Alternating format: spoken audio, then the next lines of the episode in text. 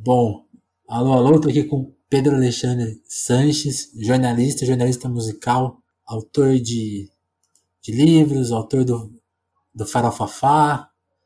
É, Pedro, melhor do que eu falar, é melhor você se apresentar. O que você tem a dizer? Ah, acho que você falou o principal, né? Sou jornalista desde 1995, especializado em cultura, principalmente em música. Trabalhei na Folha de São Paulo por 10 anos, depois na Carta Capital. Hoje tenho o site próprio, que é o Farofafá, junto com o JB Medeiros e o Eduardo Nunomura. E também somos os três editores de cultura da revista Carta Capital. Sim. Acho que é isso. Sou Joe. E... Em quarentena. Então, eu queria te perguntar, como que tá a sua rotina atual? Porque eu tava dando uma olhada no site, sim, você tá escrevendo, parece que como nunca, né? Você anda escrevendo. Você acha que você sente que você anda escrevendo mais hoje que nos tempos de folha, ou, ou, nos, ou há 10 anos atrás? Como que você avalia? Olha, ao contrário, eu me acho meio subaproveitado atualmente, ainda mais nessa história de pandemia, dá uma vontade de participar mais, sabe? Uhum. E a revista tem aquele esquema, aquele ritmo semanal, né? Então, Sim. eu escrevo segunda e terça e depois não, não, tem, não tem mais. Então, escrevo no blog, no site, mas não é muito, não. Acho que podia estar fazendo bem mais. O que a gente começou a fazer agora é um, são umas lives, umas entrevistas uhum. por vídeo, que têm sido legais. A gente fez com o Russo Passapulso, depois com a deputada Jandira Fegali, e pretendemos continuar. Mas, assim, quarentena para mim está sendo bem difícil. É, eu trabalho já em casa, né? Desde, desde que eu saí da, da capital, eu, eu virei frila e sempre trabalhando de casa. Então, não é uma coisa. Isso não é uma coisa nova para mim. Só que a história uhum. de ser obrigado a ficar em casa, confinado, sem encontrar ninguém, eu tô achando bem, bem enlouquecedora. Tá, tá um pouco difícil. Sim, sim. Não, hoje você até não sei se é, não é uma inconfidência, porque você contou no seu Twitter, né? Você até relatou que hoje foi um dia bem complicado, né? Ah, é. Ler, ler sobre política, especialmente, né?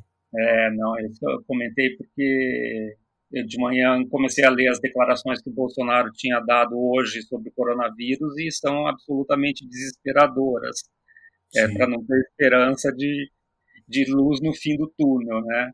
E aí, uhum. assim, sei lá, pouco chorei nesse me nesses dois meses. São muitas notícias ruins todos, todos os dias.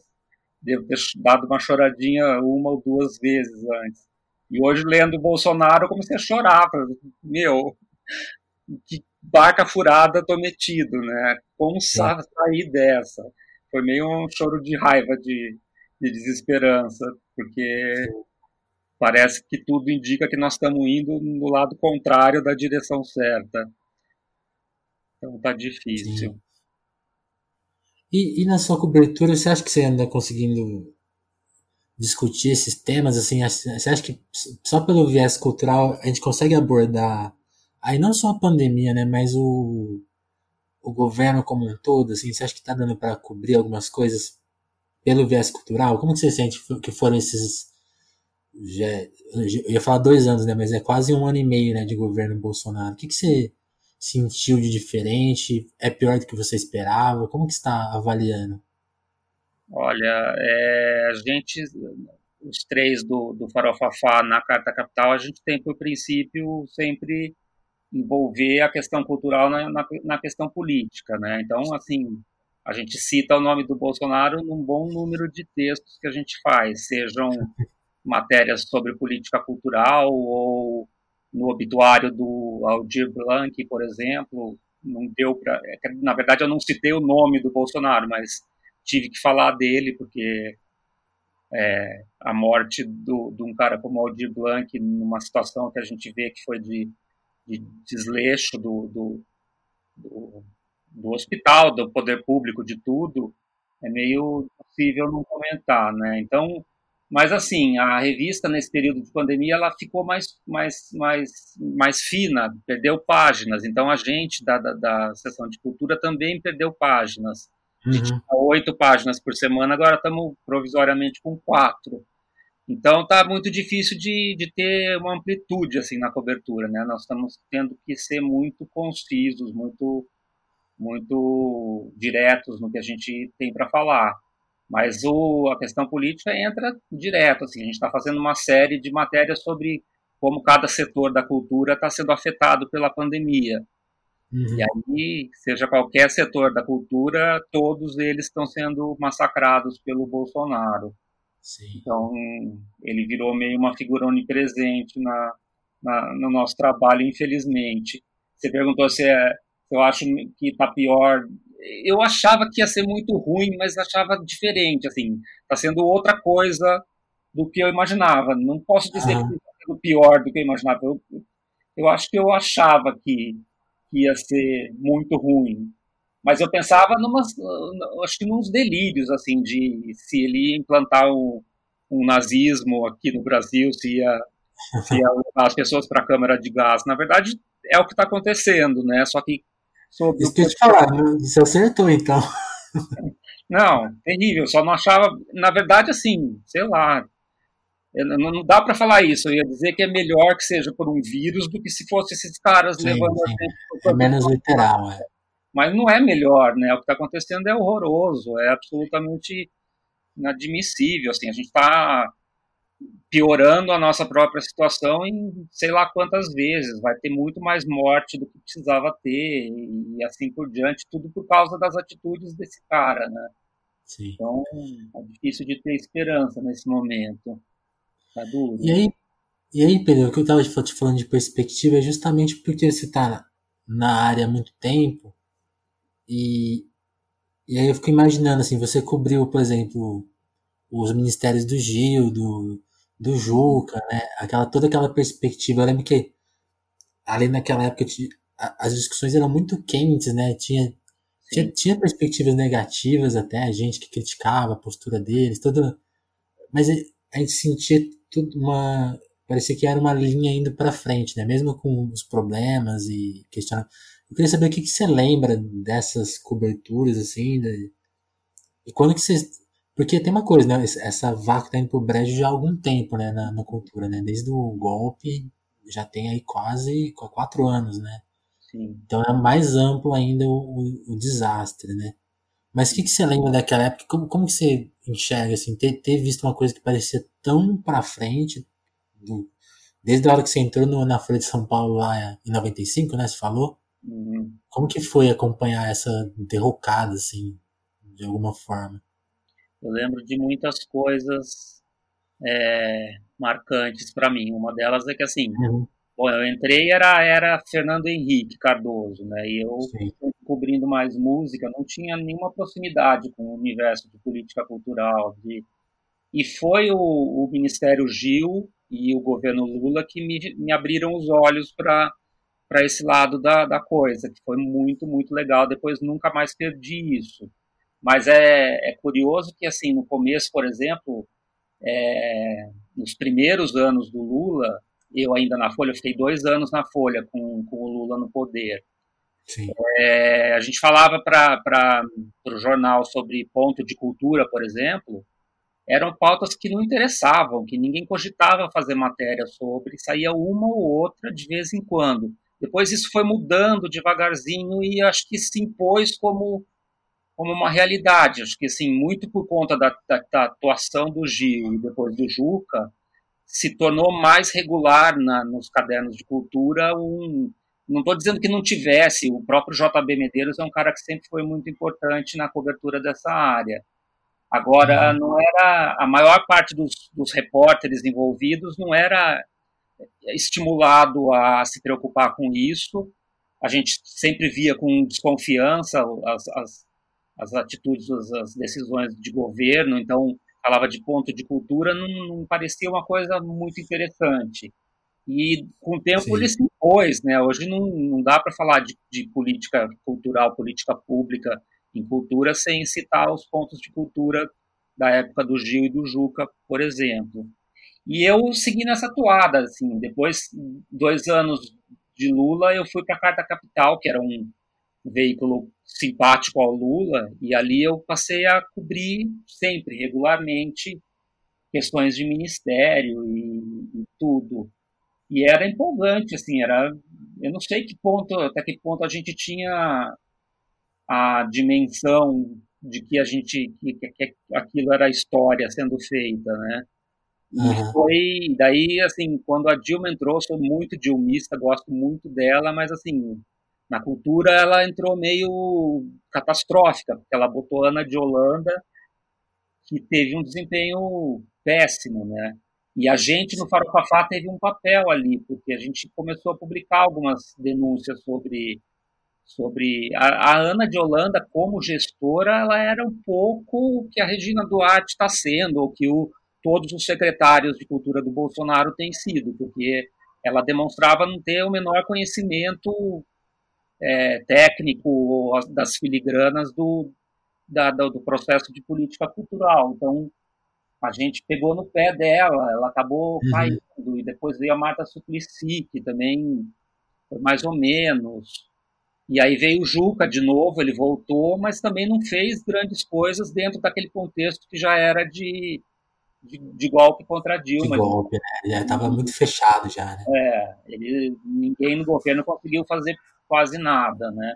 E aí, bom, é uma ladeira abaixo a gente cobrir é, Ministério da Cultura, porque é isso que eu acabei de relatar. É, vai lá embaixo com a Ana de Holanda, sobe um pouquinho com a Marta, fica um pouco no mesmo nível com o Juca, e aí chega o Temer e tenta derrubar o Ministério da Cultura, destruir, é, é, como fala, fechar o Ministério da Cultura, transformar em secretaria a classe se mobilizou, exigiu a continuidade, conseguiu por conta disso, teve péssimos ministros, acho que mais de um, se não me, fala, não me falha a memória, uhum. e agora é esse horror, né? Então, assim, a gente cobrir hoje essas coisas é cobrir morte, é, é como é como tratar da epidemia, porque o que a Regina Duarte fala é pulsão de morte pura, né? Assim, é, e todo dia é uma notícia de destruição. O projeto de,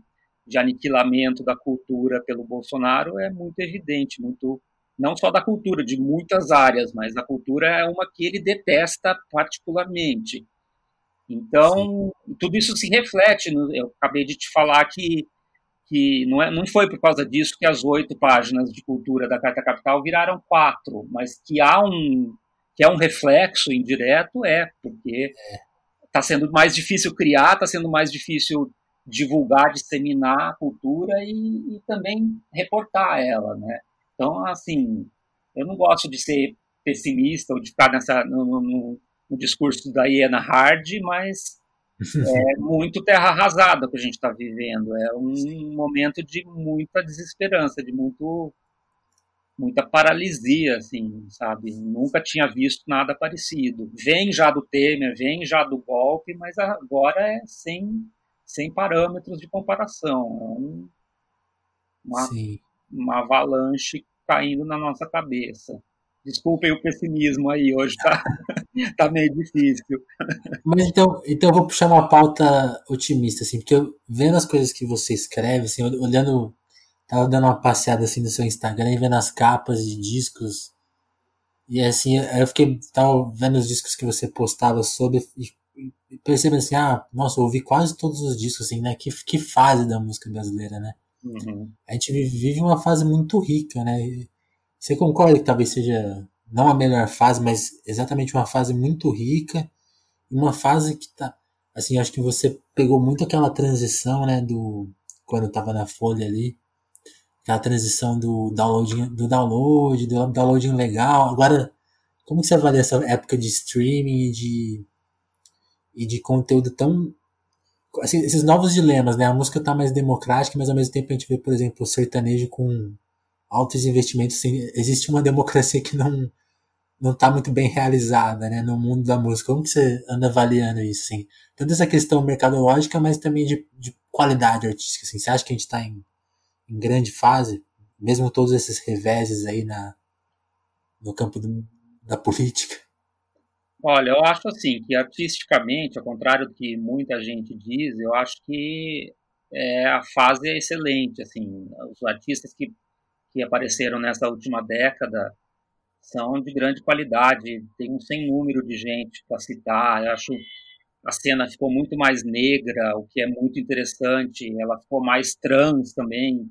Muitas uhum. vezes as meninas trans fazem umas músicas mais bate-cabelo, que pessoalmente eu não me interesso tanto, mas assim, o que elas estão conseguindo em termos de discurso, de, de se impor diante da sociedade, é uma coisa maravilhosa, muito legal. Assim. Então, é, mesmo quem não está nessa, nessa pegada, é, é, que eu lembro, se eu penso no Emicida, ele é negro, se eu penso na Linda Quebrada, ela é negra e trans, o Russo Passapulso é negro, é, mal consigo lembrar de artistas brancos, é, uhum, uma coisa, é, acho que houve uma, um, uma, um fortalecimento de identidade dentro da música brasileira, e não por acaso o Bolsonaro quer exterminar com isso também, né? Se, se, se abate sobre porque porque representa tudo aquilo que ele detesta. Ele, por ele, em primeiro lugar, não existiria música. Em segundo, se tivesse que existir, ia ter que ser música de homem branco. Sei lá o que que ele gostaria de ouvir. Não consigo nem imaginar. Mas, assim, eu, a, a Eu tenho uma teoria que acho que ele nunca ouviu música, assim, ele nunca, é. sabe, é, fruiu de arte, assim, sabe? É, é desse nível. Parece nunca ter ido no cinema, né? Nunca é. ter é. visto um show, é uma coisa grotesca. É, assim, muita gente é assim por falta de, de acesso, mas ele é um cara que, por falta de acesso, é que não é, por falta de vontade mesmo. Eu, mas eu não respondi tudo. Tinha mais algum ponto da sua pergunta? Não, então, eu acho que isso, assim, você, porque eu acho que como você cobre a, cobriu essa virada, né? Eu, eu, queria saber muito dessa perspectiva. Qual que era, por exemplo, assim, há, há 10 anos, você achava a, a, a cena tão rica assim? Você tava como que você enxerga, enxergava assim, o que chegava para você e o que chega hoje, assim, em 10 anos, né? Por exemplo, 10 anos de farofafá, praticamente, né?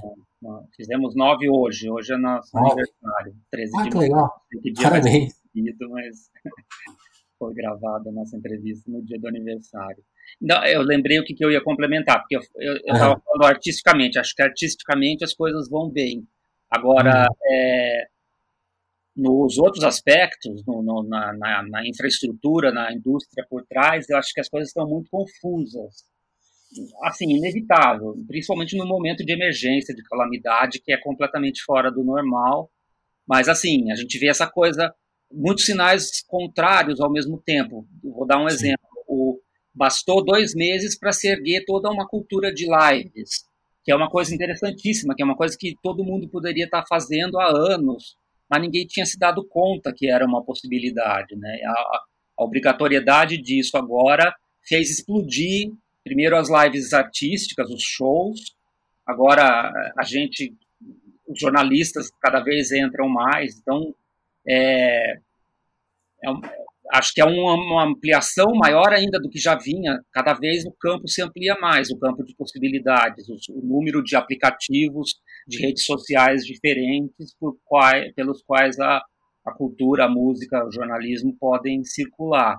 Agora, o, o sinal contrário que eu acho que me assusta um pouco, me assusta bastante, na verdade, é esse de que você vai assistir o, o, a live do Fábio Júnior, lá a Seara patrocinando descaradamente. Na do Emicida tá o PicPay, tá a Budweiser, é, nos sertanejos todos, estão todas as, as marcas de bebida alcoólica.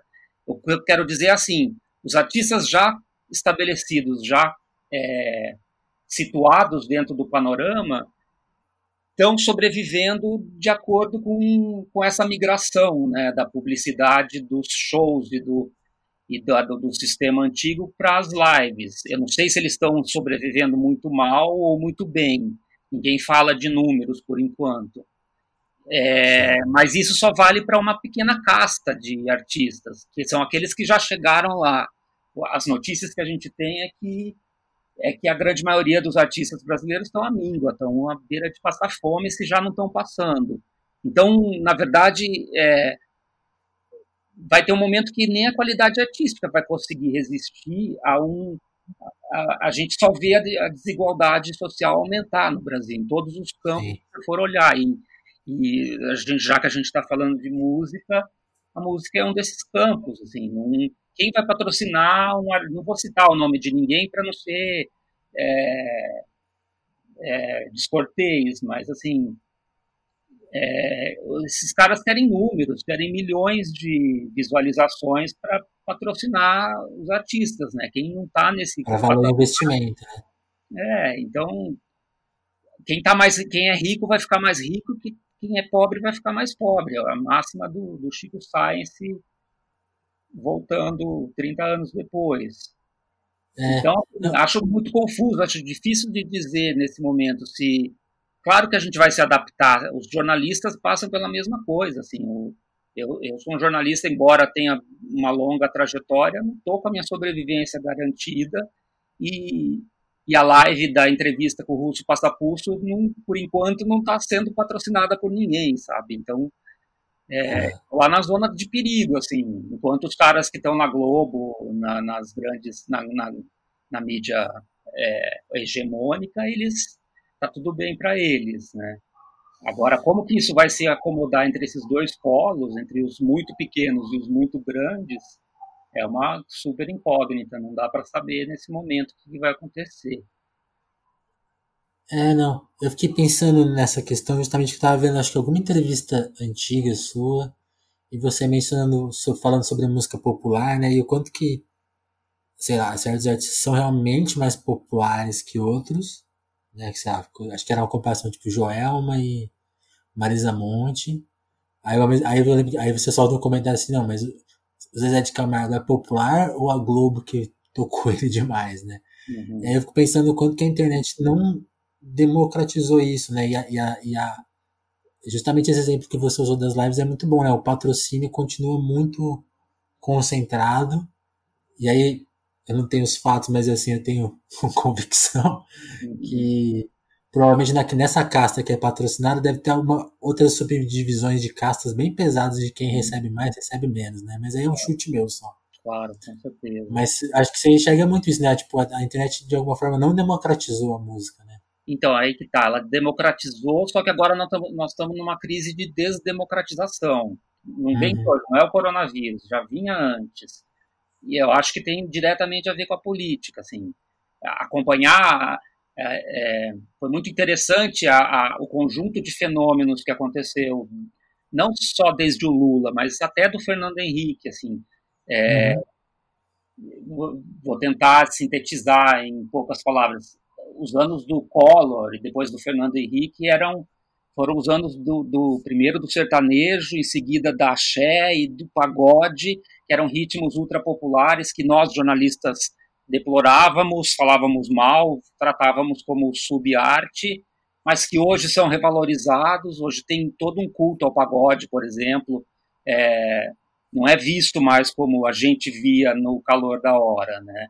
E eram governos de abandono na área cultural. Quando chegou Lula e mudou isso, o reflexo que eu vejo foi assim, foi a época do funk, que já vinha de antes, de bastante antes, mas é, se a gente for usar, tentar nominar gêneros que, que estouraram é, durante a época petista, Lula e Dilma, era funk carioca, era tecnobrega, era várias cenas locais em várias regiões do Brasil, Lambadão, no, no, no Mato Grosso, é, uma diversidade foi se estabelecendo e ela meio que não teve volta, assim, ela, eu vejo essa diversidade cada vez maior, mas ainda era muito cindido, tinha aquela coisa do artista muito popular de um lado e do artista intelectualizado e mais dirigido às, às uh, a camadas menores, mais elitistas, né, isso. E hoje eu vejo que isso está se bagunçando, sabe? Eu vejo muitos artistas de, de perfil muito popular que têm um discurso que eu não via há décadas. Eu vou citar, o MC é um cara de nicho, ele não é ultra popular, não é um artista como a Anitta, por exemplo. Mas mesmo a Anitta, a Anitta essas coisas dela de, de fazer live com a menina, com a, a Gabriela Priori, que é uma pessoa que tem conhecimento, que tem embasamento, e ela fazer uma live para aprender política, tem gente que acha que é politicagem da Anitta, ainda que seja, é uma coisa que, que aproxima esses dois universos, né? aproxima a Anitta uhum. do Emicida, eles ficam mais parecidos nessa hora. E eu vinha, eu acho que a gente estava nesse processo muito interessante de, de os meninos, os jovens na faixa dos 20, 30, que vieram da, de infância e adolescência nos anos petistas, eles são muito interessantes, eles são muito informados, eles são muito inteligentes. Você pegar o discurso de qualquer um deles, a Gabi Amarantos, o Rico da Lação, o MC, o Criolo, etc, etc, etc, são, são artistas que não são só artistas, eles têm o que dizer, sabe? Eles são. Acho que sempre foi assim, na verdade, mas, mas era um processo de reconstrução que a gente estava fazendo, eu acho, desde Fernando Henrique, passando por Lula e Dilma. E agora virou, vamos implodir tudo, né? Que efeito a implosão vai ter, a gente não sabe ainda, não está aparecendo, a gente está está tá vivendo uma arte que ainda é resquício do, do período anterior. Sim. E agora para frente é incógnita. Pode ser que, assim como na ditadura militar teve tanta produção, a MPB foi mais pujante do que nunca, é possível que eu esteja enganado e que a, a diversidade vá fazer a gente ficar melhor ainda em termos de produção. Mas, sei lá, é uma coisa para ficar olhando e esperar acontecer, porque no momento eu não sei, não sei para que lado a coisa vai, não. Sim, é. É que, é que sempre é aquela coisa, né? São várias crises ao mesmo tempo, né? Então, imagino que muito artista vai sumir, muito artista vai aparecer, alguns vão se calar, outros vão levantar a voz. Mas aí, para trazer de novo para uma perspectiva mais pessoal, eu queria que você contasse, assim, eu queria te contar, né? A primeira lembrança que eu tenho de você hum. é ver, é ver um vídeo. Hã? Oi? Quantos anos você tem? Eu tenho 30. Tá. Então, a primeira lembrança que eu tenho, acho que deve, eu devia ter 20 anos, mas. E talvez eu já, eu já tivesse lido coisas suas antes e não tivesse me atentado, mas a primeira coisa sua que me chamou a atenção foi um vídeo seu onde você falava era acho que alguns anos depois que você tinha migrado, migrado já para carta. Uhum. E aí era uma avaliação sua, né, uma autocrítica sua dos anos de Folha e de ser um crítico e de reclamar, ser o reclamão da Folha, né? Uhum. E ali você está tá meio que numa reconstrução pessoal. Uhum. como que você avalia? Ali era uma autoavaliação de alguns anos, de alguns anos, né? Como que essa autoavaliação de novo hoje, assim? Deu hoje, certo esse aquele projeto que você tinha? É meio arrebordosa daquilo hoje, exatamente. Hoje eu tenho 51 anos e eu, fiz, eu vejo que eu fiz altas apostas para uma fase progressista do Brasil, assim, de, de me posicionar mais politicamente, de é, dizer não para o mainstream, sair da, dessa coisa que eu criticava na Folha, por exemplo, né?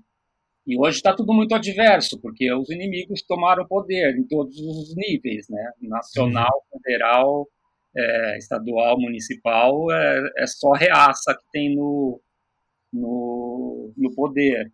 Então, eu que me identifiquei muito frontalmente com, com o outro lado, é um momento delicado, difícil para mim, porque é, é, sei lá, não sei, não posso dizer que eu não posso me dizer perseguido até o momento, mas é, o campo ficou muito mais estreito para mim. Então é meio difícil para eu responder. Eu, eu, também acho que isso é uma fase que vai ter, que daqui a 10 anos a gente entra em outro ciclo de novo e, e nenhuma fase é para sempre.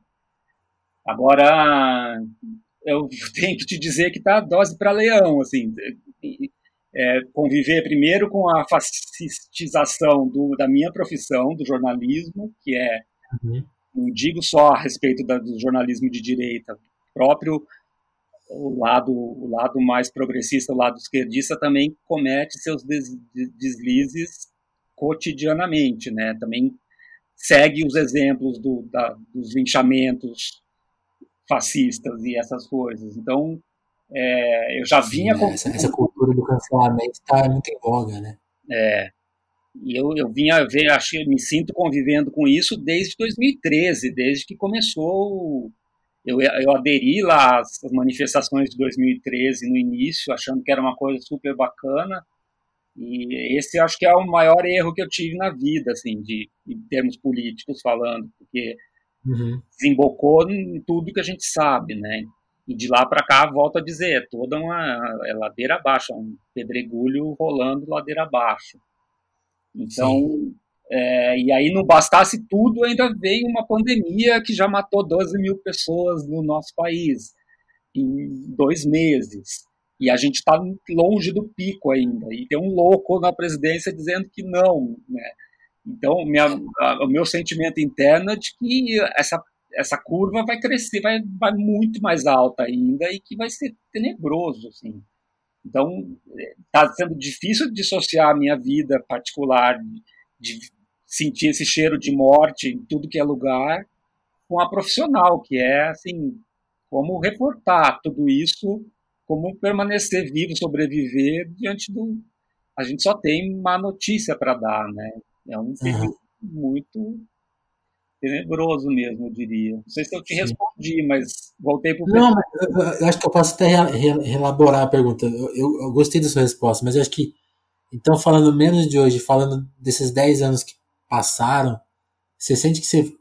Quando eu, quando eu digo assim, essa mudança que você se propôs a ser mais um repórter, ou, ah, ou, ou colocar. Acho que tem uma figura de, que você usa que é muito boa, que é, é o crítico que anda meio que do lado, né? Mais, mais observador, então ele vai mais reportar aquilo e observar do que do que ser aquela crítica destrutiva, né? Uhum. Acho que aí, isso que eu queria que você avaliasse. Assim, você acha que foram bons 10 anos de trabalho, assim, de, de coisas obtidas, assim? Olha, eu não, não, não, me arrependo de maneira alguma. Eu acho que era esse caminho que eu tinha que seguir, eu acho que eu segui ele conscientemente. É, hoje é um momento muito ruim para estar nesse caminho. Assim, eu, eu, não posso negar que eu tenho muito menos voz do que eu tinha quando eu fazia o outro jogo. É, uhum eu atingia muito mais gente. Hoje eu estou num nicho, assim, eu não é, estou numa situação, num, num, altar que era o que o que é o que o jornalismo ainda dá para um monte de figuras para a Cristiana Lobo, ou, sei lá, pensar em alguém de cultura, nem consigo. Tal é a, o desmonte na área de cultura, né? Mas é, eu não teria virado um desses caras, do, do Merval Pereira, do, de toda essa galeria de, de puxa-sacos do, do status quo. Então, assim, não tem muito essa alternativa de ter feito isso ou não ter feito aquilo, me, me arrepender ou não. Eu acho que eu tava, que eu fiz o caminho certo e que hoje ele me traz para um lugar muito incômodo, muito é, assim, sei lá, de insegurança, de, de não saber para que lado a coisa vai vai andar. Agora eu acho ainda, eu tenho, tudo que acontece do golpe em diante, tudo que o, cada frase do Bolsonaro me dá a certeza de que de que ele é o lado errado, que ele é, o, é, é a destruição. Então, assim, se eu vou sobreviver ou não a esse tempo de destruição, não sabemos, mas mas é o único lugar em que eu posso estar. O que eu, eu, eu não sei se, se, eu respondendo mais diretamente a tua pergunta, é um momento em que eu sinto falta de estar mais produtivo, de estar colaborando mais, mesmo com, com a cobertura da pandemia. Muito, eu penso muitas vezes nisso. Eu nunca fui um jornalista, um repórter de cotidiano, de, de dia a dia, mas hoje é um momento em que eu tenho, sinto vontade, assim, eu não ia achar ruim se eu fosse mandado para os hospitais para fazer matéria dentro deles, porque é, tudo que está acontecendo hoje é nesse campo, e é nesse campo que o jornalismo tem, tem a, a colaborar e acho que tem colaborado. Eu, eu perdi um milímetro da minha raiva da, da Globo, da Folha, durante a pandemia, porque eu vejo eles fazendo jornalismo de novo quando eles estão cobrindo a pandemia, exceto Sim. quando fazem muito sensacionalismo, fica aquela coisa botando as pessoas para chorar na frente da câmera e tal, da câmera e é, tal. Ontem teve isso, né? Foi é. Mas de modo geral, eu acho que eles estão indo bem, assim, acho que inclusive no ato de confrontar o Bolsonaro, de, de dizer fiquem em casa enquanto o presidente da República diz saiam de casa.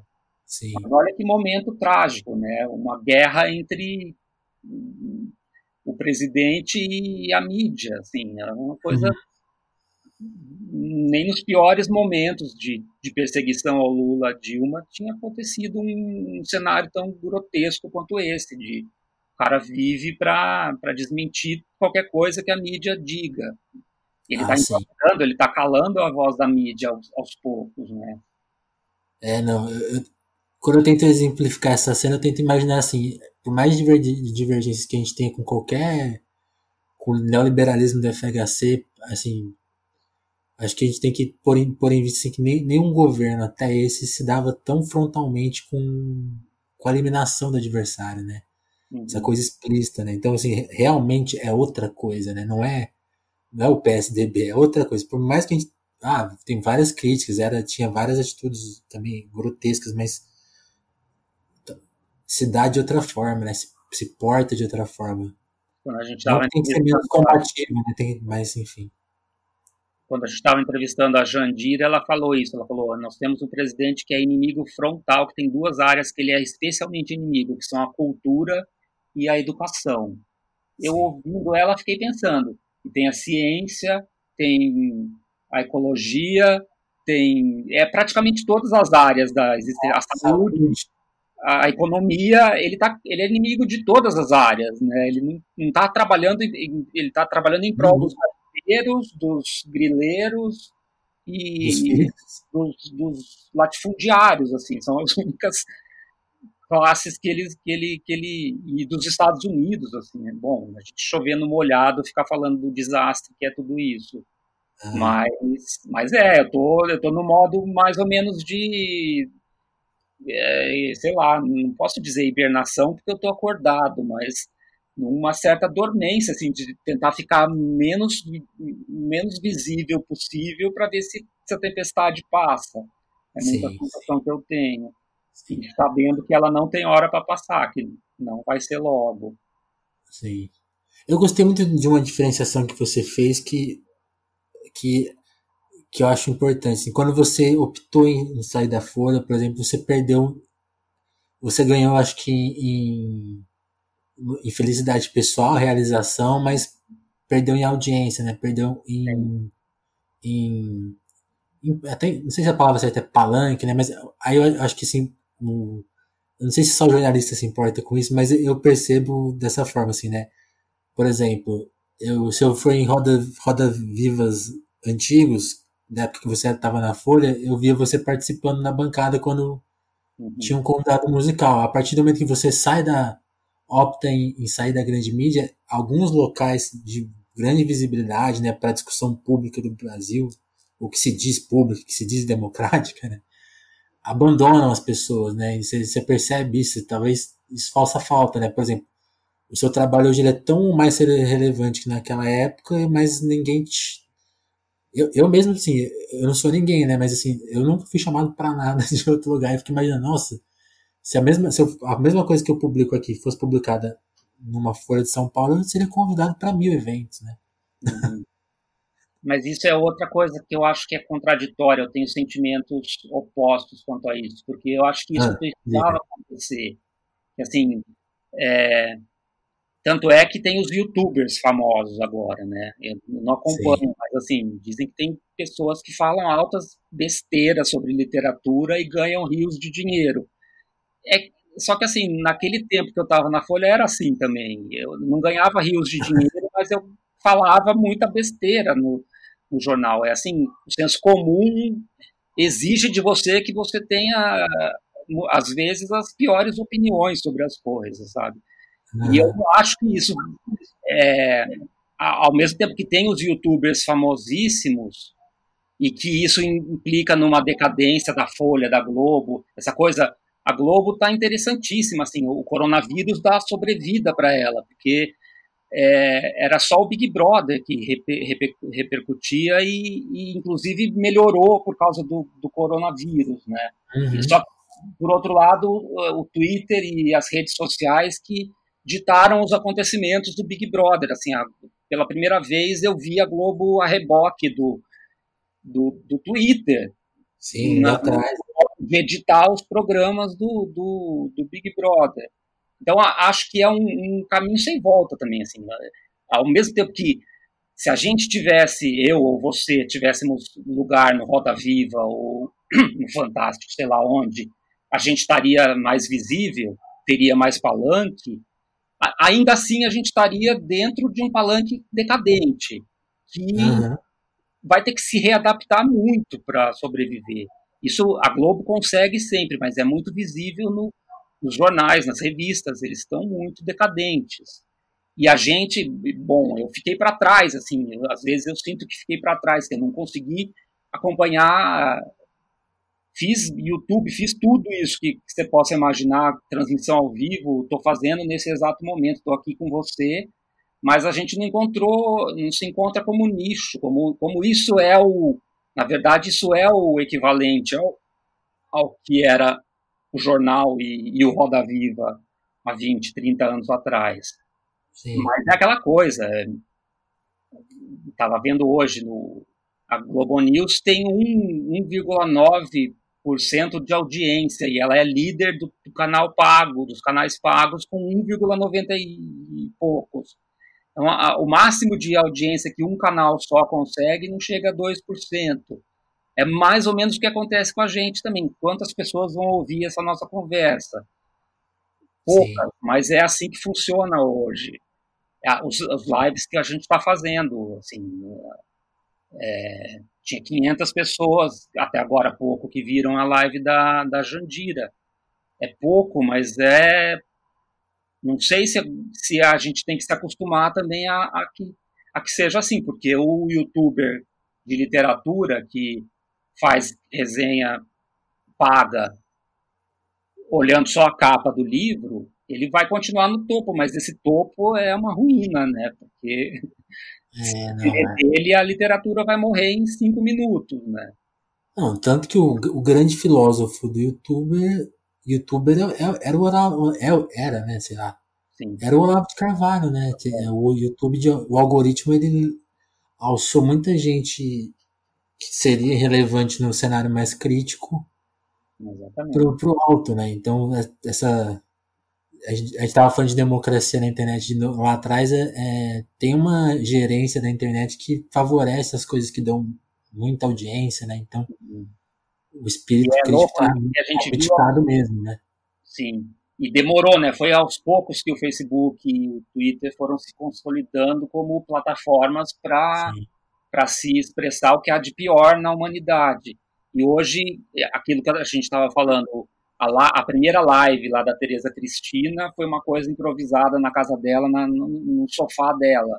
O, uhum. Dois meses depois, o sistema já se abateu sobre aquilo. A Ivete Sangalo no, no Multishow é completamente. Ela não emitiu uma opinião, um, ela não, não, deu nada além do que, do que o youtuber de literatura fajuto teria falado na área dele. Assim, é uma coisa você vê o sistema se apoderando da coisa imediatamente. Assim, Parece que não está acontecendo nada lá fora, né? É. Acho, que, é, acho que esse exemplo que você deu é muito bom, porque as primeiras lives, até lá fora, eu já falei aqui no podcast várias vezes dessa live, né? Que acho que é. Muita gente considera que foi a primeira, assim, no, no auge da crise ali da, da curva na Europa, né? Aquele momento na Itália ali, bem horroroso. O Chris Martin do Coldplay, que é uma das bandas mais populares lá fora puxou um celular no piano dele e fez uma coisa super caseira, né? Então, tipo, toda a mensagem política tava ali, tipo, eu, com toda a minha grandiosidade, fazer show em estádio, estou no meu piano em casa, você vai também. A Teresa Cristina mesmo, tanto, tanto que, assim, ela tá fazendo lives contínuas, né, com super repertório, não vai ter a mesma audiência, não vai ter o mesmo alcance, não vai ter os mesmos patrocinadores, mas ela também dá um recado político, ó, isso aqui é, é um exemplo de ficar em casa, né? E aí a gente vê um, um, pastiche já, né? Assim, muito rápido, né? É meio uhum. chocante mesmo. Uhum. E a, mas não há dúvida que as lives da Tereza Cristina vão ficar para a história, né? Total, assim, total. É muito importante. E por outro lado, eu não sei, tem uma coisa que me choca, tem me chocado muito, mas que eu acho bom de ver. Eu, não, eu sou macaco velho, não sou nenhum iniciante nessa coisa toda, mas eu estou entendendo melhor como é que funciona a, a, o vínculo dos artistas com as marcas. Assim, eu sempre ouvi falar disso, sempre soube que existia, mas para mim não era, eu não conseguia formular exatamente. Quando eu vejo aquela, assim, porque assim, quem vai, quem não vai. Show, excursão, disco, o que quer que eles façam, tem marca por trás, mas a gente não via as marcas, né? E eu tô achando bom, embora meio repugnante, ver elas na nossa frente, cara a cara. Eu, eu, tava, eu citei o Fábio Júnior porque eu estava assistindo, e assim, tinha na mesinha dele o, o, o anúncio do Strepsils, que eu não sei dizer o que, que é, algum medicamento desses que a Record vende nos, nas, nas, nos intervalos dela. E uhum. a uma altura ele parou de cantar e falou: agora eu vou comer um lanche. E começou a falar da Ciara, Ciara, Ciara, e começou a comer um salame, assim, no meio de uma música ou outra. Sim. Uma coisa também assustadora, assim. Como ele deve. As músicas seguintes ele deve ter cantado com a boca cheia de gordura. e não existia isso. O artista fazia seu show e tinha uma marca por trás, mas a gente mal via que ela estava lá. Sim, é. Eu estou achando interessante, meio fascinante, meio repugnante ver a, as marcas vindo à tona, sabe? Por desespero. Eu imagino que daqui a pouco elas vão começar a se esconder de novo, porque não sei se é bom para elas essa exposição. É muito esquisita, né? Muito e eu acho, e de novo, eu acho que marca muito, assim, fica muito evidente, assim, a, a, a maior marca do Brasil patrocina meia do, sei lá, os artistas que têm um certo nível, tipo, aí o Fábio Júnior que já não tá auge, tem que se virar com umas marcas menores, né? Viram, viram uma coisa sei lá, tem é muita, muitas camadas. Né, e é muito louco, assim, ó, o, o, fica meio equivalente, né? O artista mais plástico, mais super poderoso, sei lá, uma das duplas sertanejas, é patrocinado pela Brahma, que é a cerveja mais horrorosa de tomar. E o MC, da, eu não lembro agora se era Budweiser ou, ou Heineken. Acho que ele chegou a fazer uma live com a Bud, mas a, a anterior, não essa de das 8 horas. Ah. Que foi. Mas eu quero legal, né? a qualidade da cerveja meio que se equipara à qualidade do artista. Sim. Tem demais a água de milho lá é, é, é usada para anunciar o, a live que vai reunir 5 milhões, 50 milhões, sei lá quantas pessoas. É, é chocante de ver tudo isso diante dos nossos olhos, né?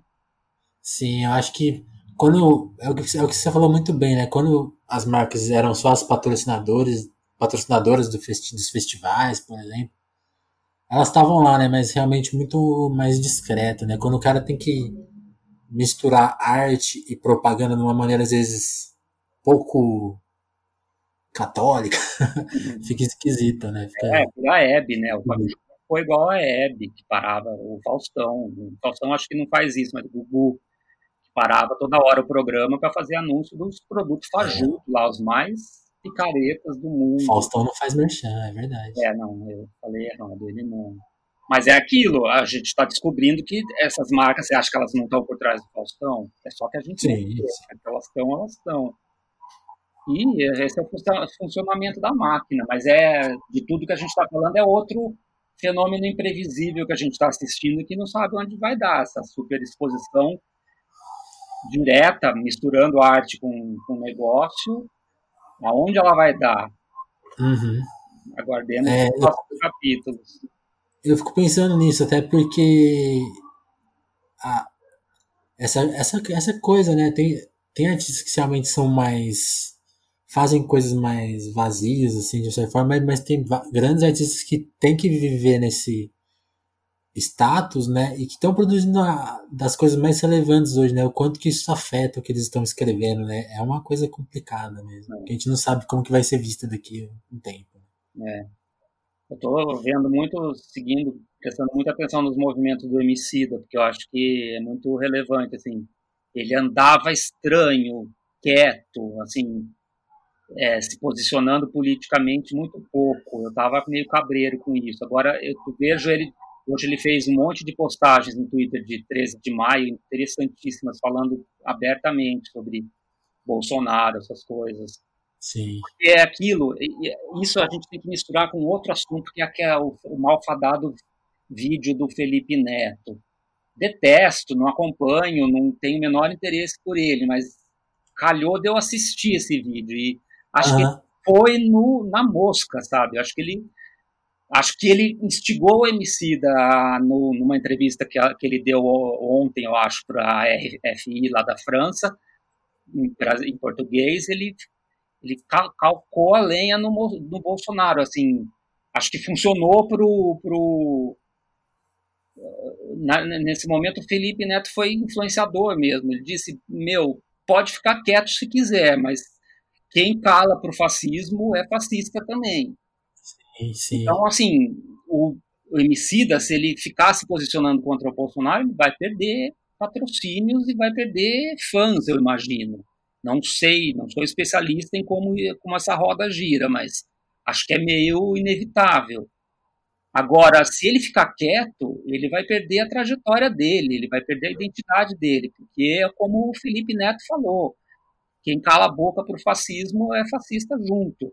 Sim. Eu acho que esse é um momento para a gente prestar atenção, porque eu, eu, eu, desconfio que aquele discursinho mequetrefe do Felipe Neto, o cara vira casaca, acho ele bem idiota. Mas ele fez um discurso que foi num, num ponto nevrálgico, que eu acho que espero que tenha repercussão, sabe? Ele estava falando aquilo para Ivete Sangalo, para todo mundo que não dá, sim, sim. Não dá mais. A gente morre mil pessoas por dia enquanto a gente ficar calado. Vamos ver no que vai dar. Sim. É, eu, eu, não sei, assim, eu, eu tô acompanhando pouco isso, na minha, na minha avaliação, é que, é que eu acho que tem, tem essa coisa, né? Você falou um pouco da, da esquerda que às vezes comete seus microfascismos, né? E aí tem as suas microcarências também, né? Qualquer coisa contra o Bolsonaro vira de esquerda, né? Ele, acho que necessariamente ali ele não foi de esquerda, ele só foi minimamente racional e calculou, tipo, uhum. isso aqui é absurdo, né? Não, é. eu posso ser antipetista, mas eu não vou ser a favor disso, né? Uhum. E que eu acho que na, na, eleição as pessoas tiveram muita dificuldade em, em dar esse passo, né? Em, em, em, desassociar o voto no Haddad ao, ao, ao antipetismo, né? Então, uhum. Uma coisa que os influenciadores não conseguem fazer é dissociar essas coisas na mente da, de, to, de, nós todos. Que assim, é. É, não importa. O Felipe Neto fala uma coisa que um monte de gente que não gostava dele gosta. As pessoas se sentem na obrigação de virar Felipe Netistas, de virar, é. de ficar levantando a bandeira dele. Não tem a menor necessidade disso, né? A gente só tinha que, que comentar a frase dele. Quem é, não sei exatamente como ele falou, mas quem cala a boca para o fascismo é fascista também. Em vez de ficar discutindo o Felipe Neto, a gente tinha que estar, desde aquele dia, ecoando essa frase. Não importa quem falou ela, ela é a Sim. frase, né? A frase que, vai, que se, se, se funcionar vai acordar um monte de gente. Sim. Não, e se ele virar o vice do Luciano Huck daqui a dois anos, a gente lida com isso depois. isso é um perigo. Mas, bom, vai ter, vai tá ter vícios muito piores, né? É, nossa. É, é um belo ranking. O Pedro, a gente tá falando muito do presente e do possível futuro, né? Eu queria voltar um pouquinho no passado, pra gente começar a encerrar a conversa, assim. Uhum. Bom, o papo tá muito bom, por mim eu alongava mais. Mas falar dos seus livros, assim.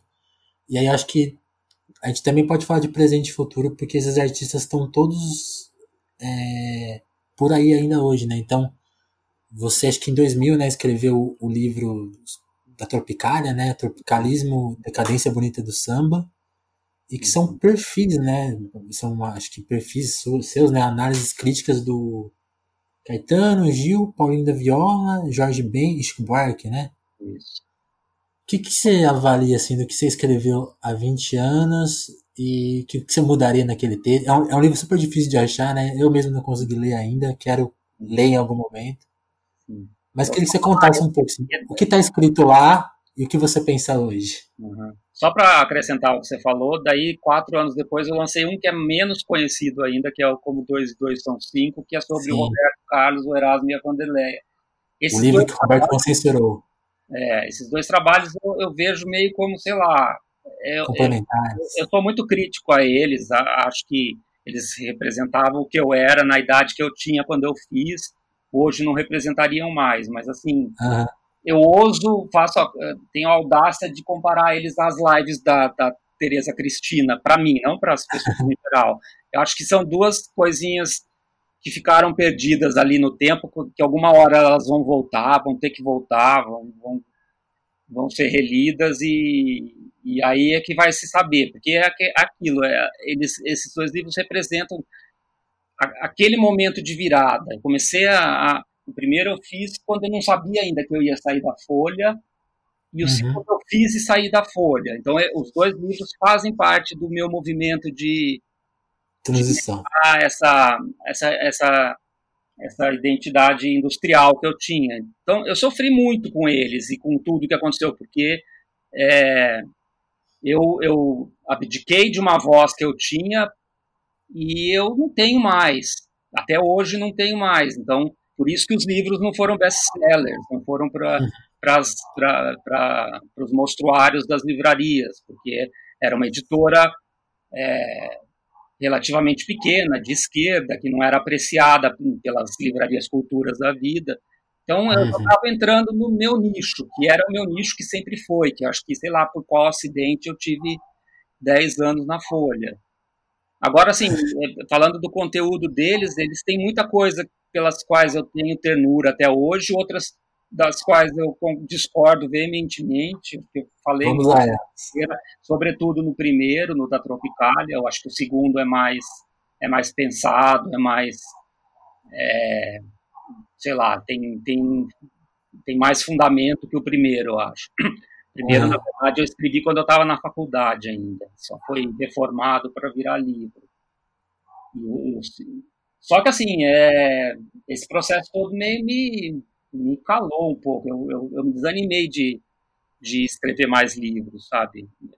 É, eu tentei pouco, eu falei pouco com editoras de lá para cá. Eu fiquei na Boitempo ainda por um bom tempo. Depois eu acabei saindo e fiquei meio navegando, meio à deriva. Tô à deriva até hoje. Uma coisa eu não posso falar ainda, mas eu acho é, não vou falar, a gente faz um outro no futuro, mas eu acho que tem um livro saindo por, Opa. breve. Não, fala não que estraga. É, que eu não assinei o contrato ainda, mas o contrato já está sendo redigido. E é Legal. uma coisa é, é, bem menos ambiciosa do que os dois anteriores. É uma coisa mais simples, mas é, sei lá, não deixa de ser uma vitória. Eu estou conseguindo escrever em plena era Temer e Bolsonaro. Eu achava que ia Sim, ser isso. Acho que é isso. Eu não sei. Eu respondi essa última pergunta? Não respondeu, mas acho que, acho que a gente podia ler, assim, que, por exemplo, se pudesse descrever, assim, qual Caetano que está no livro e qual Caetano que você lê hoje, assim. Queria tá, ser mais específico. Ah. No, no Tropicália? Isso. Ah, é curioso, é, é um Caetano que eu vejo com, eu acho que eu, eu descrevi com muito mais crueldade do que eu descreveria hoje, uhum. mas eu gostava muito mais dele do que eu gosto hoje. eu era muito mais apaixonado. É, não acho que eu fui tão longe, que eu passei tão longe. Acho que tem, eu cutuquei nos negócios ali que, que tem fundamento. Do lado ruim da Tropicália, do lado que é esse que leva que na outra ponta chega no, no Fábio Júnior comendo salame da Seara. Acho que a, a Tropicália também instalou tudo isso e está instalado, não vamos chorar o leite derramado, tinha que ser assim mesmo, mas também não tem nada demais em a gente colocar uns, uns, uns umas vírgulas, né, dizer que, que teve um efeito nefasto também no, no modo como a roda girou, a roda viva. Uhum. E o Caetano hoje, acho, acho que ele é mais discreto, sabe? Acho que ele ele não, acho que envelheceu bem também. Ele não está mais falando tanta bobagem sobre política como ele falava. E fica a mulher dele lá instigando, instigando, e ele não fala, não fala, né? É um joguinho interessante também.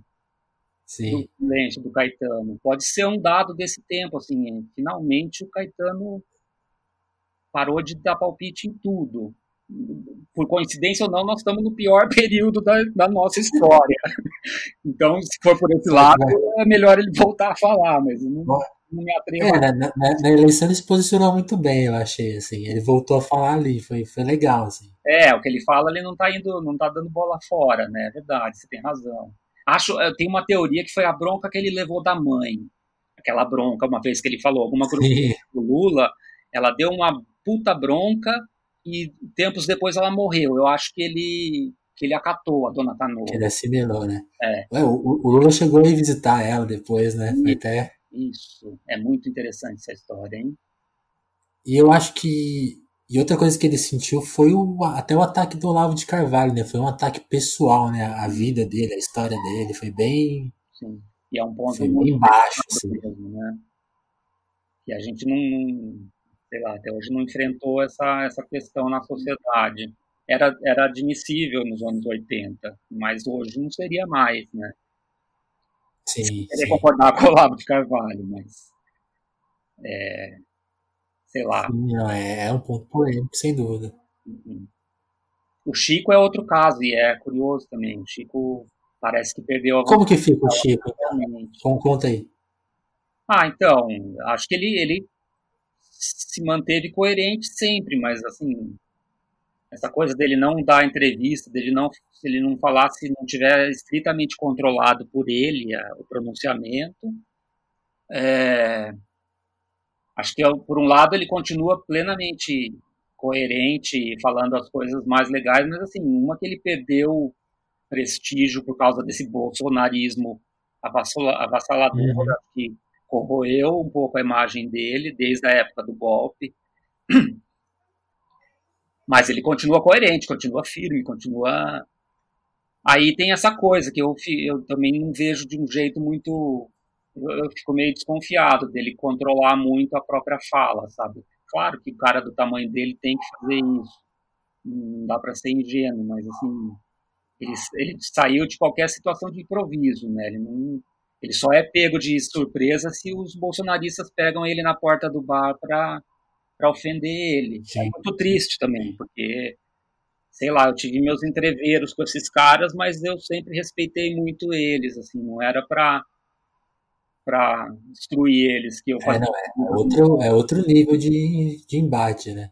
É, é hoje está muito baixo, né? Muito, muito baixo. Mas, mas o que você atribui isso? Por exemplo, por exemplo eu, eu, eu, sinto essa mesma falta que você sente. Assim, tipo, por exemplo, o Caetano também não, não vive dando entrevistas, mas ele tem a sua interlocução com a mídia, às vezes escreve, né? O Chico realmente é muito calado e, e não fala com ninguém, né? Assim, às vezes faz, parece que faz falta, né? A gente, a gente meio que vira sempre uma incógnita, né? É que nem o, o a gente pode, falando em incógnita, vamos falar de uma que você teve a chance de entrevistar, né? Que é o, o Jorge Ben. Uhum. O que, que você tem dele, assim, a dizer? você nunca vai saber o que o Jorge Ben pensa politicamente na vida, né? eu, eu, eu, tem uma história que eu sei de bastidor que assim que ele sempre ajudou muito os racionais desde o começo. Isso para mim é uma coisa que aquece meu coração, que me faz pensar que o Jorge, por mais indecifrável que seja, ele está do lado certo também. Ele está do lado do, dos realmente fracos e oprimidos. Perdoe o, o clichê. Mas assim, saber que o, que o Jorge tem uma participação não só na, na arte, como na vida dos Racionais é, é lindo, né? E saber que os filhos da, do Mano Brown se chamam Jorge e Domênica, ou Domingas, agora não lembro, que é o nome da mulher do Jorge Ben, é, para mim ele, acho que isso basta para eu ter a convicção, também não tenho provas, de que o Jorge Ben atuou fortemente na consolidação da, da black music no Brasil, não só nos anos 60, como nos 70, 80, 90 e quem sabe nos 2000. Sim. É, é, muito genial a forma como o Jorge se, se, se expressa. Você nunca fez uma, ninguém nunca fez uma entrevista com ele para falar de política, como se fazia com o Caetano de seis em seis meses. Caetano muito se tornou meio que um clown, um palhaço do quer quer quer é, declaração polêmica é só ir no Caetano que, que a gente vai ter a manchete boa do jornal. Aí, por esse lado, é, é, é, justo que esses caras estejam se calando, mesmo os que eram muito falantes, porque eles já têm 75 anos, sabe? É, não sei por que razão eles estão falando menos, mas é justo eles deixarem, abrirem alas para as gerações posteriores. É o que o uhum. Noel Rosa e a Aracide Almeida fizeram por eles, né? Então acho que é generoso da parte deles. A gente fica órfão, mas eu acho que é mais importante a gente prestar atenção no que o Criolo e o Emicida e, e a Linda Quebrada estão falando do que os mesmos Caetano e Chico e Gil de sempre. Sim. A gente eu gosto muito órfão, é ruim, mas acho que é para ser mesmo, sabe? Acho que é um ato de generosidade deles, de alguma maneira. Sim, né? Até mesmo ouvir mais o Mano Brown, por exemplo. Eu gosto, eu gosto muito de uma definição que a Fala Durante faz, que a Linda Quebrada fez o, o Sobrevivendo no Inferno dos anos 10 e que isso ainda não foi percebido, assim, ainda. Sim. Eu acho que ela, por exemplo, é uma que tem que ganhar o mesmo, o máximo de protagonismo, protagonismo que for possível. Sim. Ela tem que crescer mais ainda, né, eu acho. Sim. E é difícil, porque ela está num, num, num lugar social que, bom, que tem que ser aceito, que tem que furar esse bloqueio. Elas furaram muitos bloqueios. Ela, Pablo, seja quem for, é, levaram, foram elas que levaram a sociedade adiante nesses últimos anos, né? Não foi mais não foi político, não foi jornalista, não foi nada. Foram, foram essas artistas eu, eu, coloco os artistas negros de modo geral, sejam héteros, gays, pansexuais, transexuais, o que for. Acho que mais do que nunca. Já tínhamos lá atrás o Jorge e o Gil e o Paulinho da Viola, mas, mas hoje todo mundo que, que tem um discurso contundente é impressionante, que está dentro de alguma dessas categorias. E concordo Sim. com você, temos que prestar muito mais atenção do que estamos prestando em todas elas todos eles, os meninos também. É, não, porque eu acho que eles estão nesse. Tem esse campo, né? A gente tava falando muito de artistas que lidam com mainstream, aí aqueles que são muito mainstream, aí os que são. Os que têm um recado como o Emicida, mas que jogam com mainstream, assim, jogam meio contra, às vezes, aí jogam um pouco a favor quando precisa, vão lidando com a maré o seu mole, e tem os radicais, né, que são Racionais, o Jorge Ben, a linda quebrada, talvez, né? Tem essa, tem essa turma que tá à margem e trabalhando sempre construindo por volta, né? Assim, é, é, é para é se observar, né? A gente tem que observar. O que eu presto muita atenção, ele é menos bombástico do que todos que a gente falou, que é o Rico da Laçã. Que eu, é, ele, se você for olhar as músicas, a princípio parecem canções de amor, o que é revolucionário, porque é um menino rapper fazendo canções de amor. Até, até a época do Mano Brown e bem mais recentemente não se podia fazer isso, né? Agora, eu conheço ele um pouco, já conversei com ele algumas vezes e sei que ele é um cara extremamente inteligente, formado, plenamente consciente da, da, da questão racial, da, da identidade dele e tudo mais. E isso não aparece nitidamente nas letras, eu acho. Só que aparece meio da mesma forma que o Mano Brown fazia no tempo dele, que os pares dele entendem. Então tem um cultozinho de nicho também em torno do Rico, mas tem aquelas pessoas que estão sequiosas, sedentas pelas canções de amor dele. E eu, uhum. eu, eu, fico sempre tentando, um, um enigma que eu não, não decifrei ainda, como é que, que ele faz transpassar, é, vazar para a música que é aparentemente uma canção de amor, o mundo de coisas que gente, eu sei que ele tem dentro, que é tem um monte de revolta, de, de, de indignação com a desigualdade, um monte de coisa.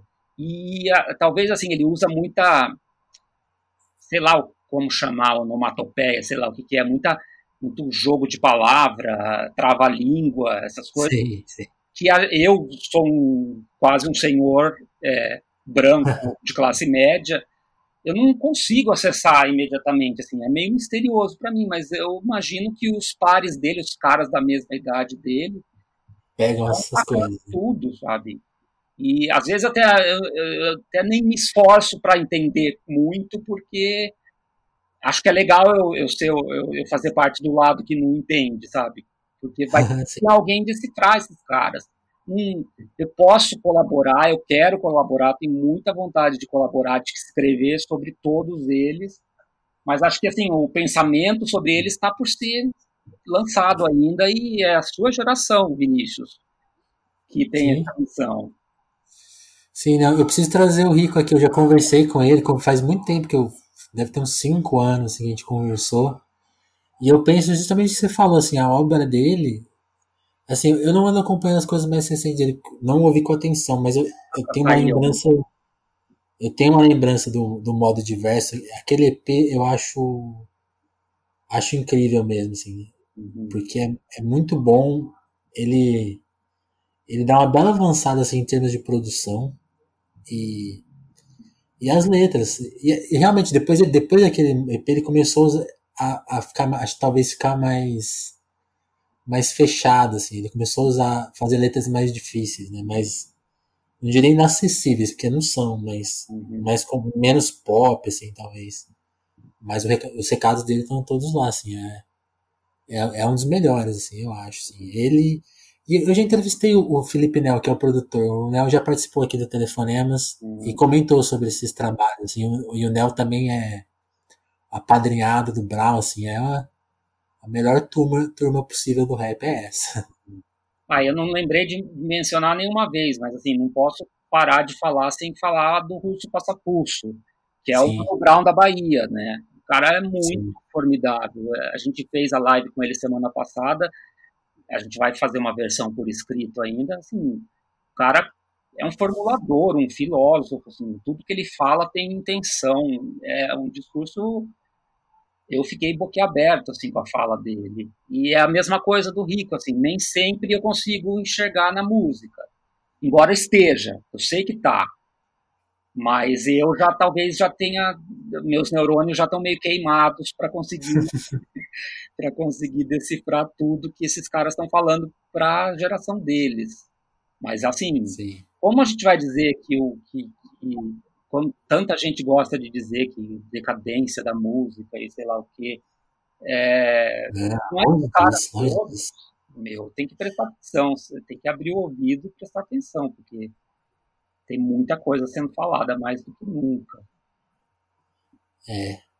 Eu vou, atrás, eu vou atrás do Rico, porque a gente precisa acertar essa, tá? Estamos, estamos em dívida com ele. Eu tento fazer uma. Com o Russo também, com o Russo também. Pedro, eu queria é, te agradecer pelo papo. Você tem, você trabalha atualmente? Onde que você está? Não, não, assim, eu já, já trabalhei mais, né? Eu já, já editei o site da Red Bull sobre música.